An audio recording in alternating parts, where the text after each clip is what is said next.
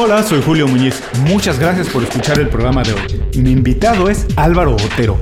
Es fisioterapeuta y director del máster de osteopatía de la Universidad Camilo José Cela. Álvaro entiende que la salud y el bienestar es un estilo de vida. Van a ver por qué es tan importante tenerlo aquí en Inconfundiblemente. Esto es Inconfundiblemente.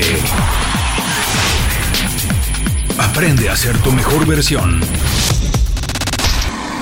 Álvaro, bienvenido inconfundiblemente. Muchas gracias por hacer tiempo, además en estas condiciones, para platicar con nosotros. Álvaro, cuando te preguntan a qué te dediques, porque a la mayoría de las personas todavía les puede sonar un poquito raro ser fisioterapeuta y además dedicarse a la osteopatía, ¿cómo lo puedes decir de la manera más sencilla para que todo el mundo lo entienda? Bueno, en principio, muchas gracias Julio por la invitación.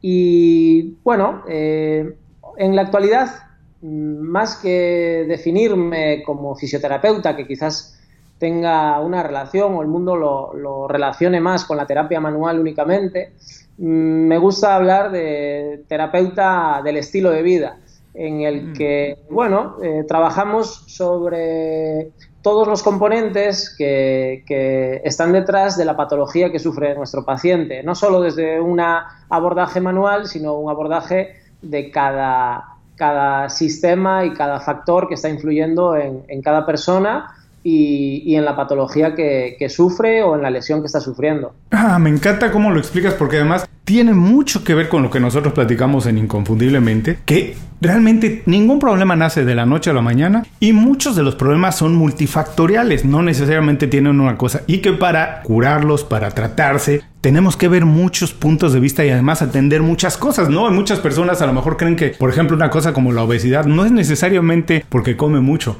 Hay que entender por qué está comiendo de más, ¿cierto? No es necesariamente que está comiendo más, sino por qué. Así me imagino que como dices, la salud tiene más que ver con un estilo de vida y eso nos interesa mucho. Ahora, ¿cómo encontraste que esto era tu vocación? ¿Cómo fue que dijiste, me quiero dedicar a ayudar a las personas a encontrar un estilo de vida sano, productivo, pleno? ¿Cómo llegaste a esto? Pues fíjate, como creo que como todas las cosas que se viven eh, de una manera tan apasionada como, como yo lo hago con mi profesión, se llega desde, desde un momento quizás eh, negativo. Yo llegué a, enfocar así los problemas tras sufrir una lesión mm. que me mantuvo cuatro años eh, con una dolencia del brazo, eh, en el que bueno, no se encontraba una solución, no había una terapia que me estuviese ayudando, terapias siempre pues manuales eh, o terapias desde, desde lo externo, ¿no? desde la aplicación de técnicas externas hacia mi lesión. Y eh, más que yo haya ido hacia, hacia este enfoque sobre el estilo de vida, el estilo de vida me encontró a mí, ¿no? porque buscando esa curación, pues empecé a, a descubrir y a implantar una serie de medidas que dependían más de mí mismo, no tanto de lo que venía desde el exterior, sino cómo yo podía mejorar mi estado para mejorar mi lesión y para mejorar la capacidad de recuperación y de regeneración de mi cuerpo. En este caso era una luxación, una subluxación eh, de la costilla que afectaba a todo mi brazo izquierdo y tenía como una especie de ciática que, me impedía pues descansar bien por la noche, me impedía hacer bien mis ejercicios de gimnasio, etcétera, etcétera. Y era eh, muy molesto porque era 24 horas sufriendo. Y así durante cuatro años en una búsqueda constante de la solución y bueno, al final decidí eh, eh, o llegó a mí un poco a través de una amiga eh, que también tenía este punto de vista sobre hacer los cambios en el estilo de vida y sobre uno mismo para poder tratar la patología, mejorar la regeneración y resultó, la patología desapareció 100% y volví a mi vida normal. Wow, bueno, mira, qué pena que haya sido a partir de una experiencia personal, pero finalmente creo que es una manera extraordinaria de conocer una pasión, porque yo siempre digo que la pasión se descubre haciendo las cosas, es imposible saber lo que es una profesión, sino hasta que realmente haces el trabajo, así que es la mejor manera de encontrar, de descubrir lo que haces y además de descubrir lo que nos gusta. Ahora, dentro de todo esto de encontrar un estilo de vida y ayudarle a las personas a organizar sus hábitos, su manera de vivir, ¿dónde consideras que aportas el mayor valor? ¿En dónde dices, en estos soy verdaderamente bueno y distinto a toda la gente que ayuda a trabajar con alguien que tiene un problema? ¿Dónde dices, en esto me distingo, en esto agrego más valor que nadie? Sí, el, donde quizás eh, destaque es en el tratamiento de, las patologías crónicas. Eh, en todo, al final, como yo soy fisioterapeuta, lo, lo llevo más a la parte musculoesquelética. Esas patologías musculoesqueléticas que no salen adelante después de visitar terapeutas, terapeutas, terapeutas, eh, no, conseguimos solucionar, seguimos viviendo con nuestro dolor y, ahí es donde podemos eh, mejorar, donde yo puedo ayudar más al paciente. Concretamente, en las hernias discales es donde yo soy más especialista eh, en el trabajo de ellas y en la curación e intentando evitar en todo momento la cirugía. Ah, bueno, bueno, ya saben, todos los que tengan un problema parecido, revisen la información de Álvaro. Tiene muchas publicaciones en su página, revisen y cuando tengan oportunidad de leer, contáctense con él. Pero Álvaro, dime una cosa, a ver, eh, ¿cómo es vivir de la salud? ¿Cómo es trabajar en la salud? Esto a lo mejor parece un poco extraño, inusual, pero yo me acuerdo mucho de la serie de House, que a lo mejor tú también recuerdas. No quiero decir que sea fuente de sabiduría o de verdad que todos los datos son ciertos, pero había una cosa que me gustaba mucho del personaje de Dr. House que decía, todos los pacientes mienten. Y de esa manera tengo que abordar yo la salud de ellos. Es cierto que todos los pacientes mienten, no se sabe la verdad. Y en ese sentido, entonces, ¿cómo es vivir y trabajar de la salud? Sí, eh, tienes toda la razón. Todos los pacientes mienten porque desconocen lo que, lo que les ocurre, ¿no? Entonces ellos te dan su versión basada principalmente en síntomas y, nosotros lo que hacemos como terapeutas, más que curar nosotros al paciente, lo guiamos a traducir esos síntomas eh, y explicarle muy bien lo que le ocurre y qué mecanismos están detrás de su patología para que así surjan directamente las soluciones.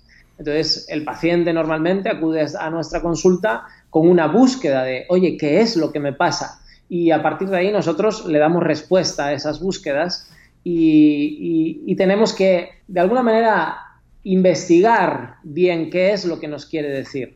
Bueno, me imagino que hay muchas profesiones de esta manera en el sentido que tienes que aprender a hacer bien las preguntas para obtener la respuesta y entonces entender qué es lo que el paciente dice, porque nunca lo había visto desde ese punto de vista como nos platicas, pero efectivamente el paciente no sabe lo que tiene. Cuando tenemos algo, nosotros no somos expertos aquí, sí que no sabemos y tenemos una idea formada de lo que puede estarnos causando un malestar, pero hasta que el médico, y como haciendo las preguntas adecuadas, porque entiende el tema, entonces puede descubrir, como dice, y aparecen entonces las soluciones, aparecen la manera de sanarnos. Ahora, quiero ir un poco más a esto también que dices que la salud es un todo, el bienestar es un estilo de vida.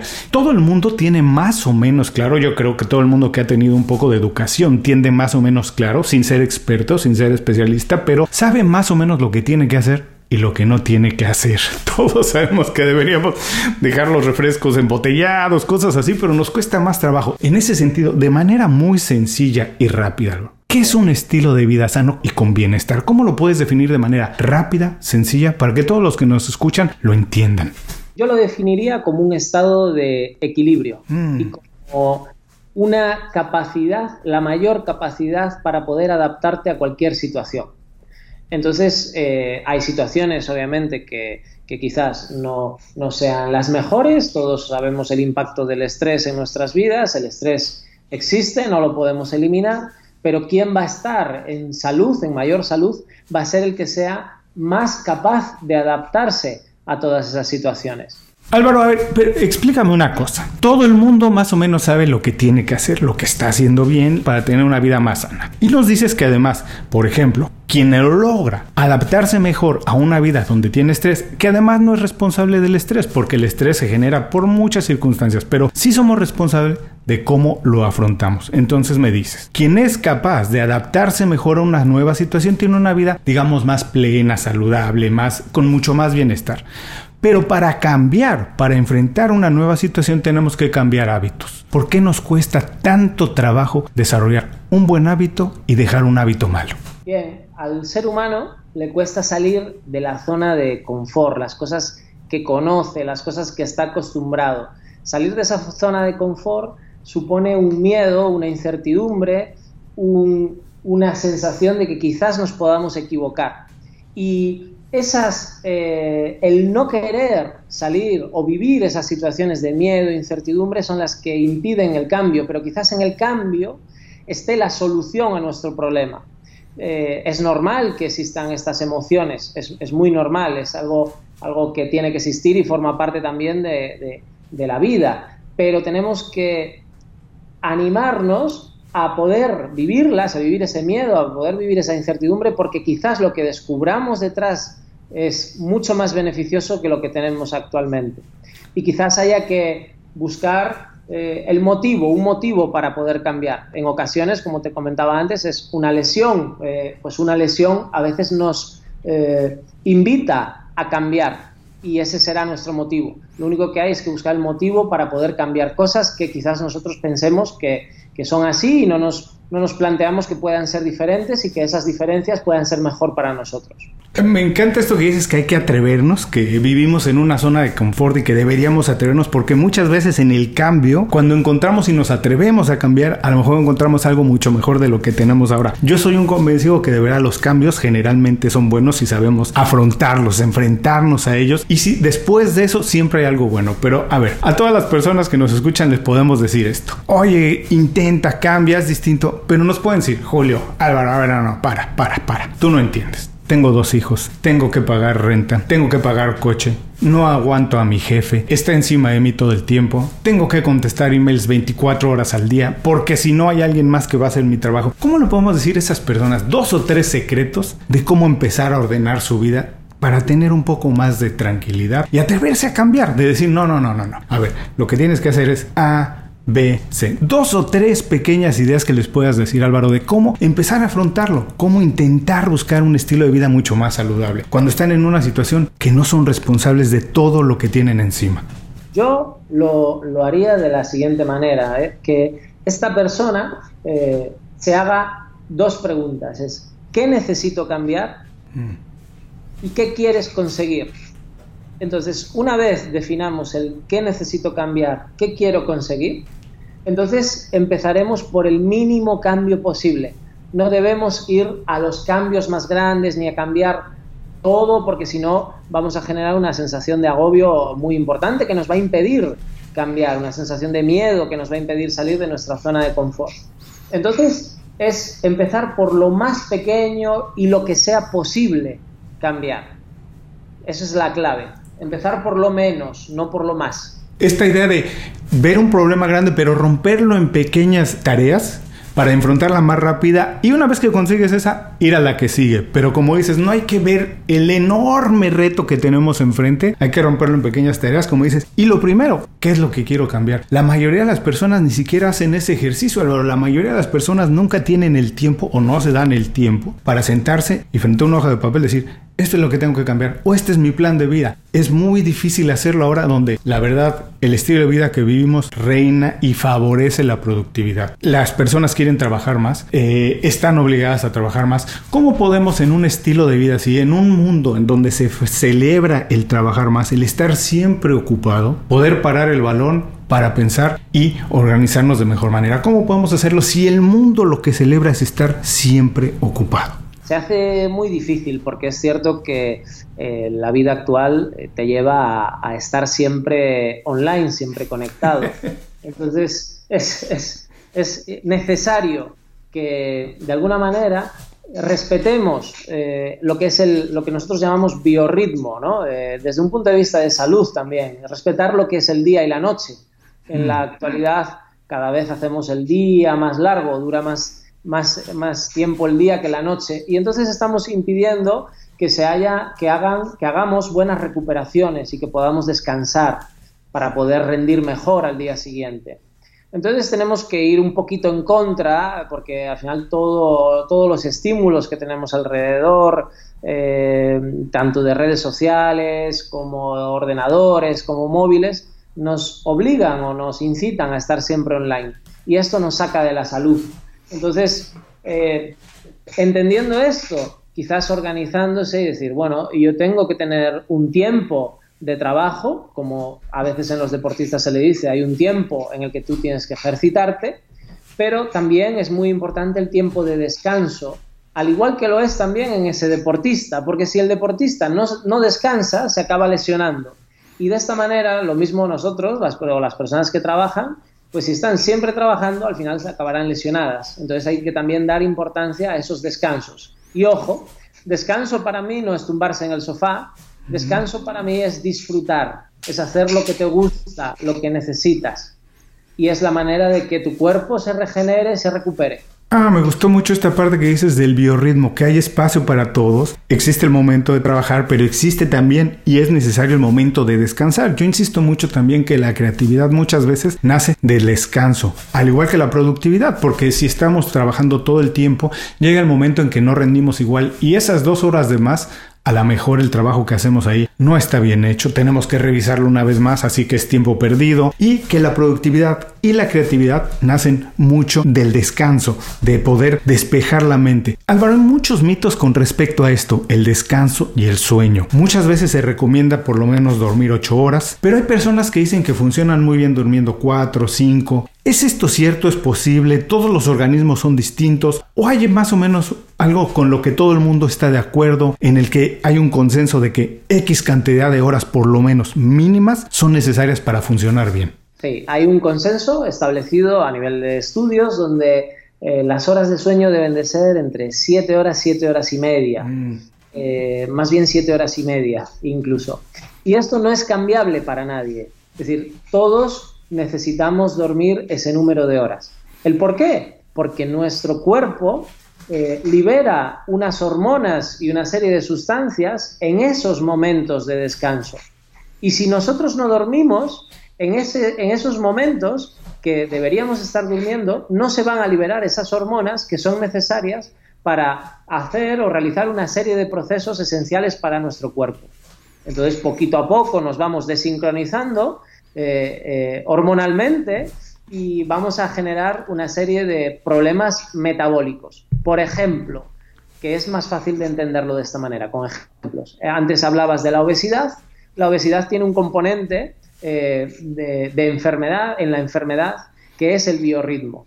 El adipocito, que es la célula grasa, por la noche, si dormimos, se descarga, es decir, se rompe, permite la pérdida de grasa.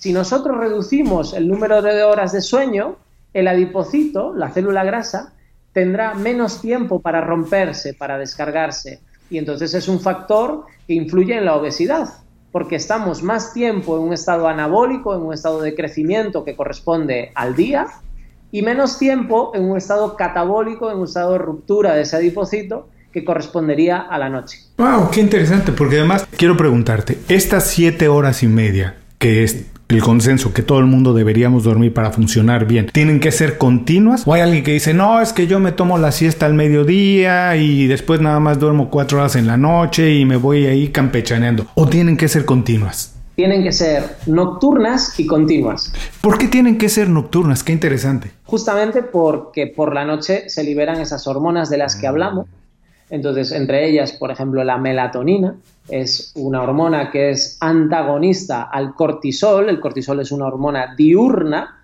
Entonces, esa melatonina que nos ayuda a dormir también favorece una serie de procesos ¿eh? como la descarga de ese adipocito. Eh, si nosotros no descansamos, no dormimos o no es de noche, es no se puede producir esa hormona. Álvaro, también he escuchado mucho que las pantallas de los ordenadores, de la computadora, de las tabletas, de los teléfonos celulares, de los móviles, la luz que generan nos está trastornando el biorritmo y por eso a veces nos cuesta tanto trabajo dormir en la noche. ¿Es cierto? ¿Hay algo de mito en esto o no? ¿O de verdad la luz que generan todos estos equipos están afectando la manera en que dormimos? Ese tipo de luz que se llama luz azul entra a través de nuestros ojos conecta con un núcleo que tenemos eh, en el cerebro que se llama núcleo supraquiasmático y activa al sistema nervioso simpático. Es decir, el sistema nervioso simpático es el encargado de eh, producir adrenalina y noradrenalina. Y como de todos será conocido, esa adrenalina, noradrenalina, nos activa, nos despierta. ¿eh? Al mismo tiempo se produce ese cortisol, es una hormona diurna. Entonces sí que es cierto que toda esa luz azul eh, nos, eh, eh, simula el día, aunque sea de noche.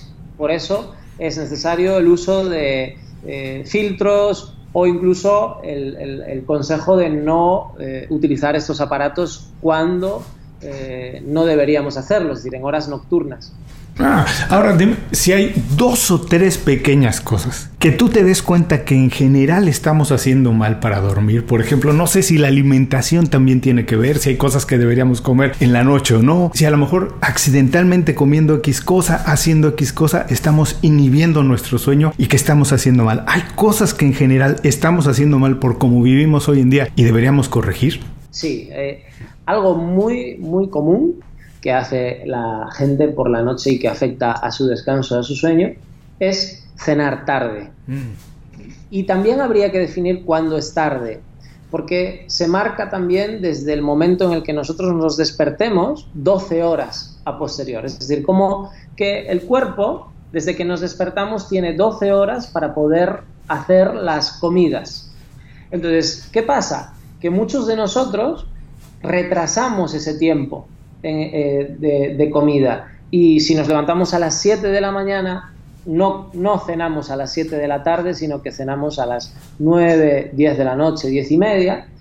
Y esto, de alguna manera, lo que va a impactar es que eh, impide la liberación de esa melatonina. ¿El por qué?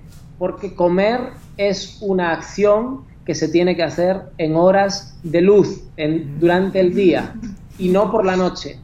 Y si además comemos alimentos de elevada carga glicémica, es decir, alimentos que cuando nosotros los comemos suben mucho la glucosa en nuestra sangre, esto va a desencadenar una serie de, procesos que también van a impedir el descanso. Y esto es algo que se repite o que yo veo mucho en mi consulta. Entonces, como consejo, quizás sea eh, el adelantar todo lo que podamos la comida y, e intentar comer alimentos en la cena de baja carga glicémica, es decir, sobre todo grasas buenas eh, y proteínas de calidad. Esto es pescado, es huevo, es aguacate, eh, es aceitunas, pavo, carne de ave. Eso principalmente.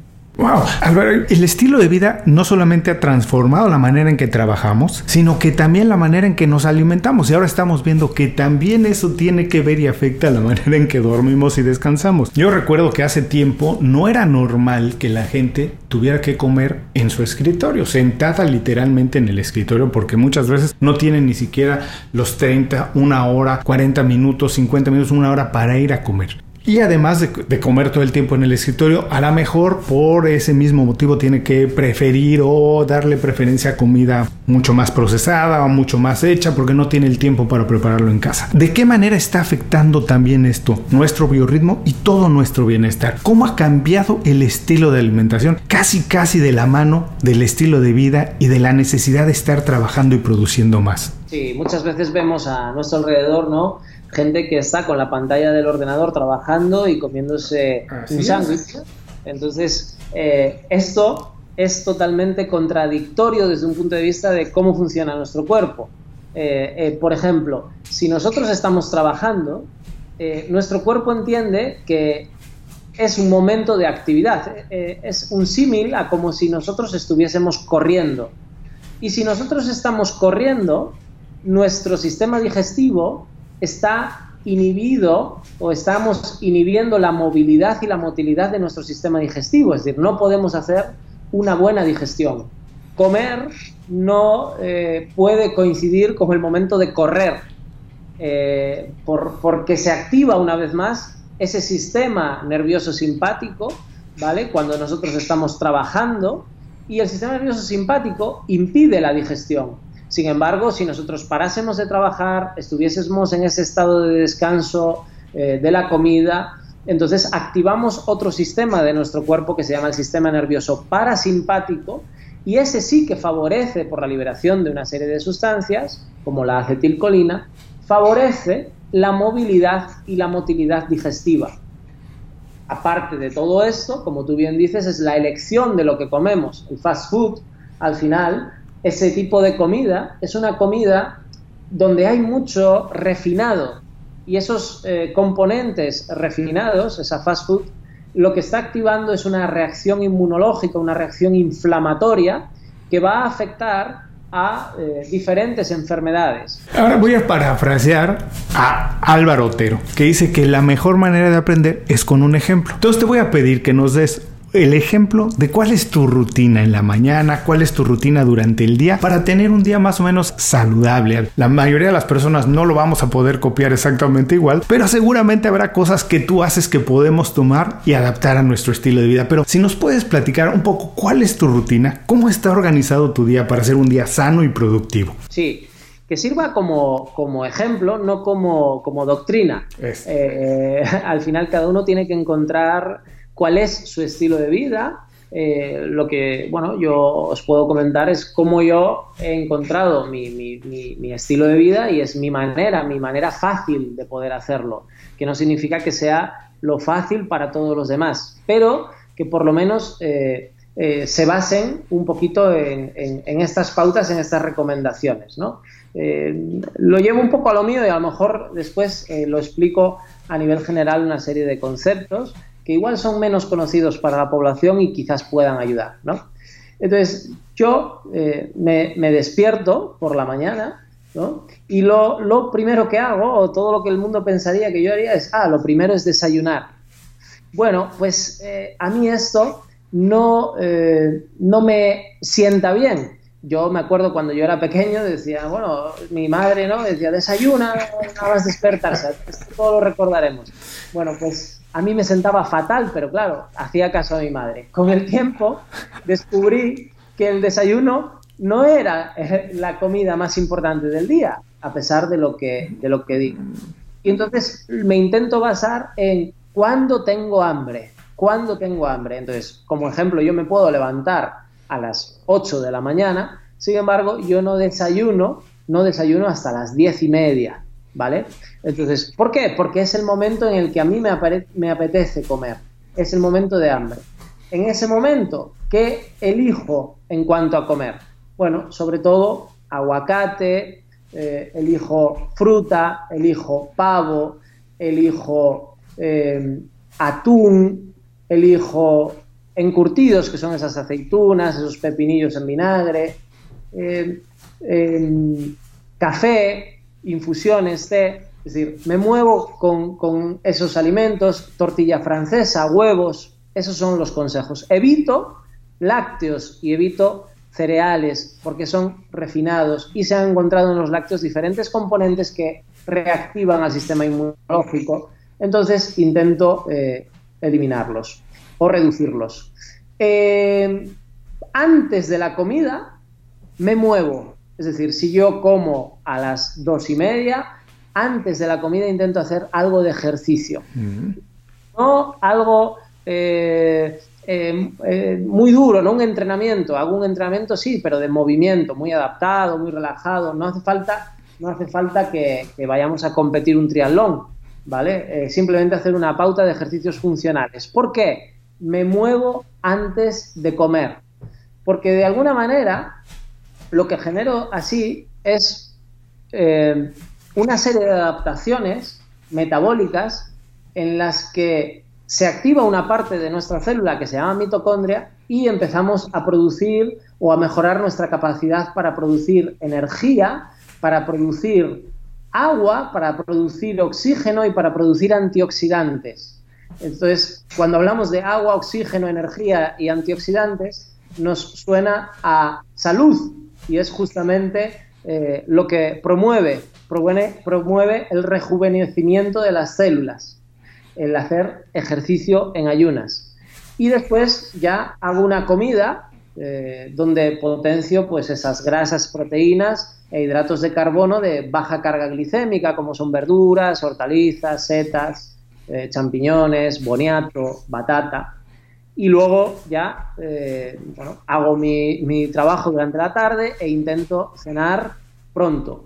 No siempre es posible, no siempre es posible, pero intento que sea así, intento que sea, sea una cena temprano y muchas veces lo que eh, añado es lo que llamamos como un ayuno intermitente, eh, que favorece mucho lo que hablábamos antes, esa capacidad de nuestras células de producir más cantidad de energía, agua, oxígeno y antioxidantes que favorecen la salud. Entonces el ayuno intermitente también lo practico eh, de forma aleatoria. Como tú bien dices, esto es muy difícil para la mayoría de las personas que nos escuchan reproducirlo y como decías, tomarlo como una Biblia. No es posible. Pero por si nos podemos, vamos a sacar los dos o tres pequeñas cosas de conocimiento que queremos sacar ahí para que todo el mundo pueda, como decías también tú, adaptarlo a su estilo de vida. Con este estilo de vida y alimentación, ¿qué es lo que Álvaro está buscando? Estar satisfecho, llenar su cuerpo de energía, tener un día productivo.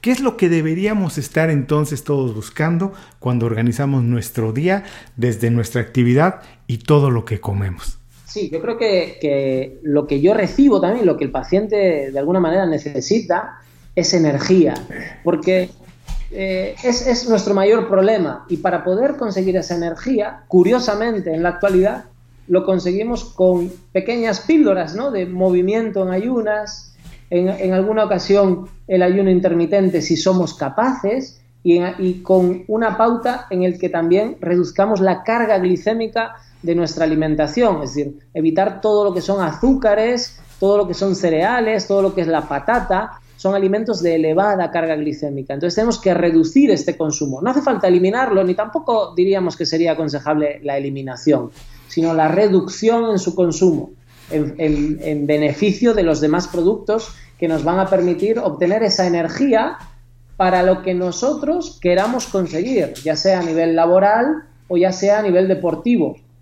Vamos a tener ese beneficio energético para lo que nosotros queramos. Incluso nos vamos a notar que estaremos más capacitados para posponer recompensas. Esto es muy importante. Esa ansiedad que tenemos muchas veces por terminar las cosas o conseguir las cosas, también las vamos a poder, eh, vamos a poder cambiar esa sensación de ansiedad y vamos a conseguir tener más calma si conseguimos tener estas pautas. A ver, esto me interesó muchísimo, a ver si podemos ir un poquito más profundo en esto de esperar un poco más para la recompensa. Porque no solamente pasa con la comida, pasa con todo. La vida ha sido tan, es tan rápida hoy como consultamos redes sociales, como consultamos la información que necesitamos, como consumimos, yo digo cosas como la música, eso es una más, otra, quiero más, nunca nos estamos satisfechos, queremos más, pero además eso que es tan importante, que buscamos la recompensa inmediata. Siempre queremos sentirnos bien inmediatamente y estamos muy poco dispuestos a hacer el trabajo, invertir en él para que al final, después de un tiempo, obtengamos una recompensa mucho más gratificante. ¿Qué tiene que ver esto con la alimentación y el estilo de vida que llevamos? A ver, por favor, profundiza un poquito más en ese concepto, Álvaro. Sí, desde, desde la alimentación, nosotros podemos y podremos tener un impacto en nuestro sistema de recompensas. Nuestro sistema de recompensas se basa en bueno, unas áreas del cerebro que eh, generan una búsqueda a través de un neurotransmisor que se llama dopamina, que puede ser conocido por muchos oyentes, y las recompensas son en forma de endorfinas. Imagínate ahora en este mundo eh, en el que vivimos, donde todo es demasiado rápido. Entonces, oye, yo necesito, eh, tengo hambre y enseguida necesito llegar a mis, a mis niveles de energía para saciar mi hambre. Entonces recurrimos a alimentos de carga glicémica alta, como el azúcar. Si esto lo realizamos constantemente, de alguna manera estamos programando también a nuestro cerebro y concretamente a nuestro sistema de recompensas para que todo lo realice a esa velocidad. Entonces, la comida eh, tiene una relación y una implicación muy importante con otros, eh, otras partes de nuestra vida eh, que tienen que ver más con el trabajo. Oye, yo tengo que entregar este proyecto, lo tengo que hacer ya o no puedo esperar a conseguir X resultado en mi trabajo. Entonces, si nosotros conseguimos tener un, control, recuperar el control sobre la comida y posponer las recompensas, lo vamos a ver reflejado en el resto de nuestra vida. Y esto se empieza a configurar desde bajamos la cantidad de, alimentos con azúcar, eh, bajamos la carga glicémica de los productos y entonces encontraremos la calma y encontraremos el control necesario para poder poner esas recompensas regulando a las hormonas dopamina y endorfinas. Porque, ¿qué pasa? Vivimos en una sociedad de excesos. Entonces, el exceso de azúcar va a hacer que haya un exceso de dopamina y un exceso de endorfinas. Y cuando hablamos de, estos neurotransmisores, todo lo que conlleva exceso conlleva resistencia en nuestros receptores. Significa que tenemos mucha hormona, pero tenemos poca capacidad para poder captarla, para poder recibirla. Esto ocurre con todas las hormonas de nuestro cuerpo. Es decir, si hay mucha hormona, nuestro receptor se hace menos sensible, se hace resistente y entonces esa hormona deja de hacer la función que, eh, para la que está preparada. Entonces dejaremos, en el caso de las endorfinas, de sentir las endorfinas, generando una sensación de también malestar, de tristeza, de una búsqueda mantenida, de ansiedad. Visita inconfundiblemente.com. Descarga nuestras herramientas y aprende a ser tu mejor versión. Gracias por seguir con nosotros. Estoy platicando con Álvaro Otero. Álvaro, vamos a entrar a la segunda parte de la entrevista. La primera ha sido extraordinaria. Además de conocer al terapeuta en bienestar, nos has dejado una cantidad, ahora sí que hablando de eso, de píldoras de conocimiento para un poco regular desde nuestra alimentación, nuestra manera de dormir y de trabajar. Ha sido de esas entrevistas que hay que escuchar más de una vez y te lo agradezco mucho. Pero ahora lo que queremos es también descubrir de Álvaro sus secretos. ¿Cómo ha hecho él para alcanzar las cosas que se ha propuesto conseguir? Y como además trabajas en bienestar, que tiene que ver con todo lo que hacemos desde nuestras redes sociales, el trabajo en la oficina, las personas que nos rodean, la alimentación, el ejercicio y sobre todo la comunidad, me gustaría saber, Álvaro, ¿cómo haces tú para tener una buena red de contactos con la que puedas trabajar, te busquen para una consulta o tú puedas colaborar o, o lo que sea, o puedas contratar o ellos te contraten? ¿Cómo se hace hoy para tener una buena red de contactos, una buena red de personas con las que podamos eso, tener una vida plena? Sí, pues eh, en, la, en la actualidad yo eh, trabajo en mi consulta de forma presencial en Madrid.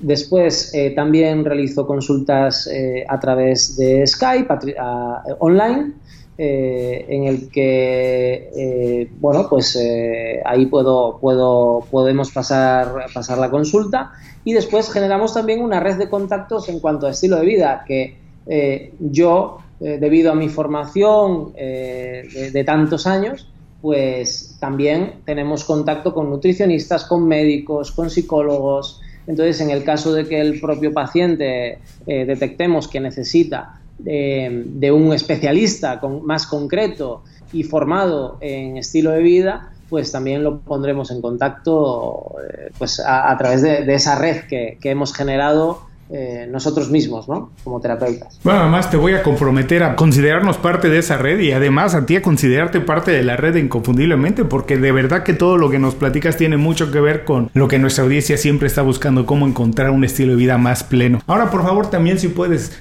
no tiene que ser de este tema, de lo que tú quieras, pero si quieres recomendarnos una película, un libro, un podcast, un blog, lo que tú quieras recomendarnos y dinos por qué no lo recomiendas. Sí, eh, como libro, me gustaría recomendar el libro Sapiens, eh, de animales a dioses.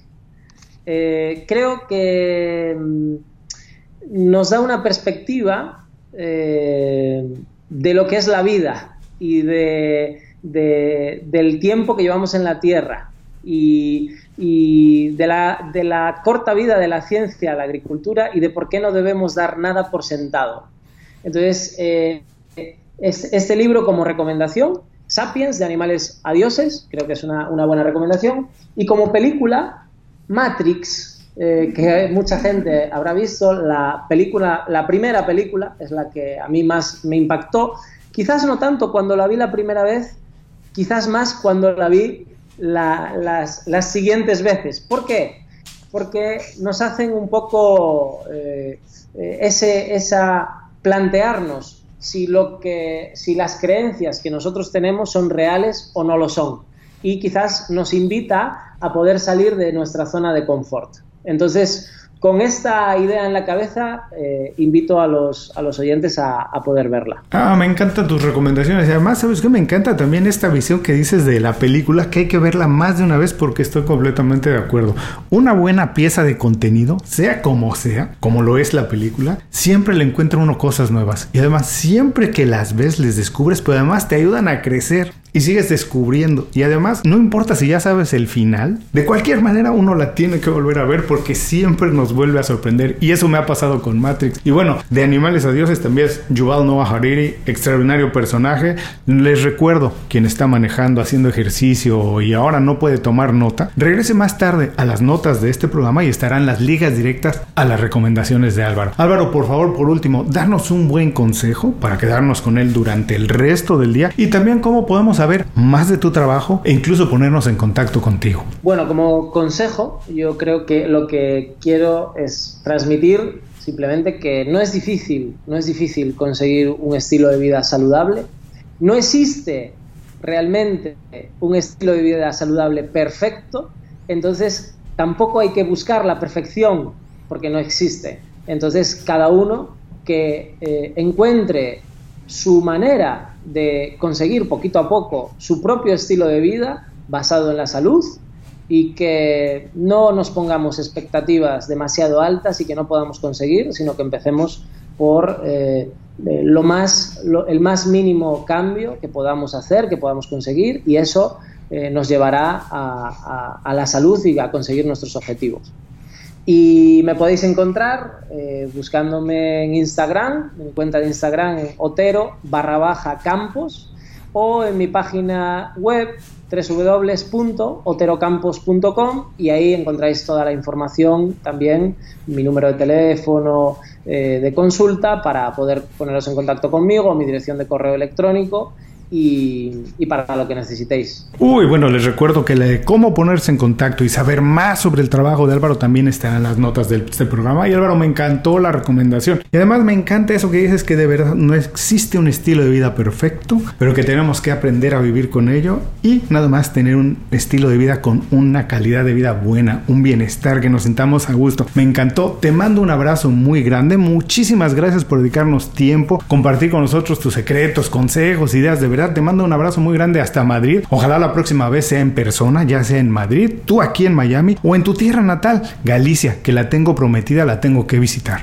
Muchas gracias Julio, a ti y a tu programa por la invitación. Encantado, un placer siempre compartir con, con, gente que da tan buen feeling, tan buen, tan buen rollo. Y espero que sí, te cojo la palabra y yo encantado de viajar a, a Miami o que vengáis a Madrid y recibiros con los brazos abiertos. Ya todos los que nos escuchan, con esto terminamos la entrevista con Álvaro Otero. Les recuerdo que todos sus consejos, así como la manera para ponerse en contacto con él, lo pueden encontrar en las notas de este programa. Antes de cerrar el programa quiero pedirte dos favores.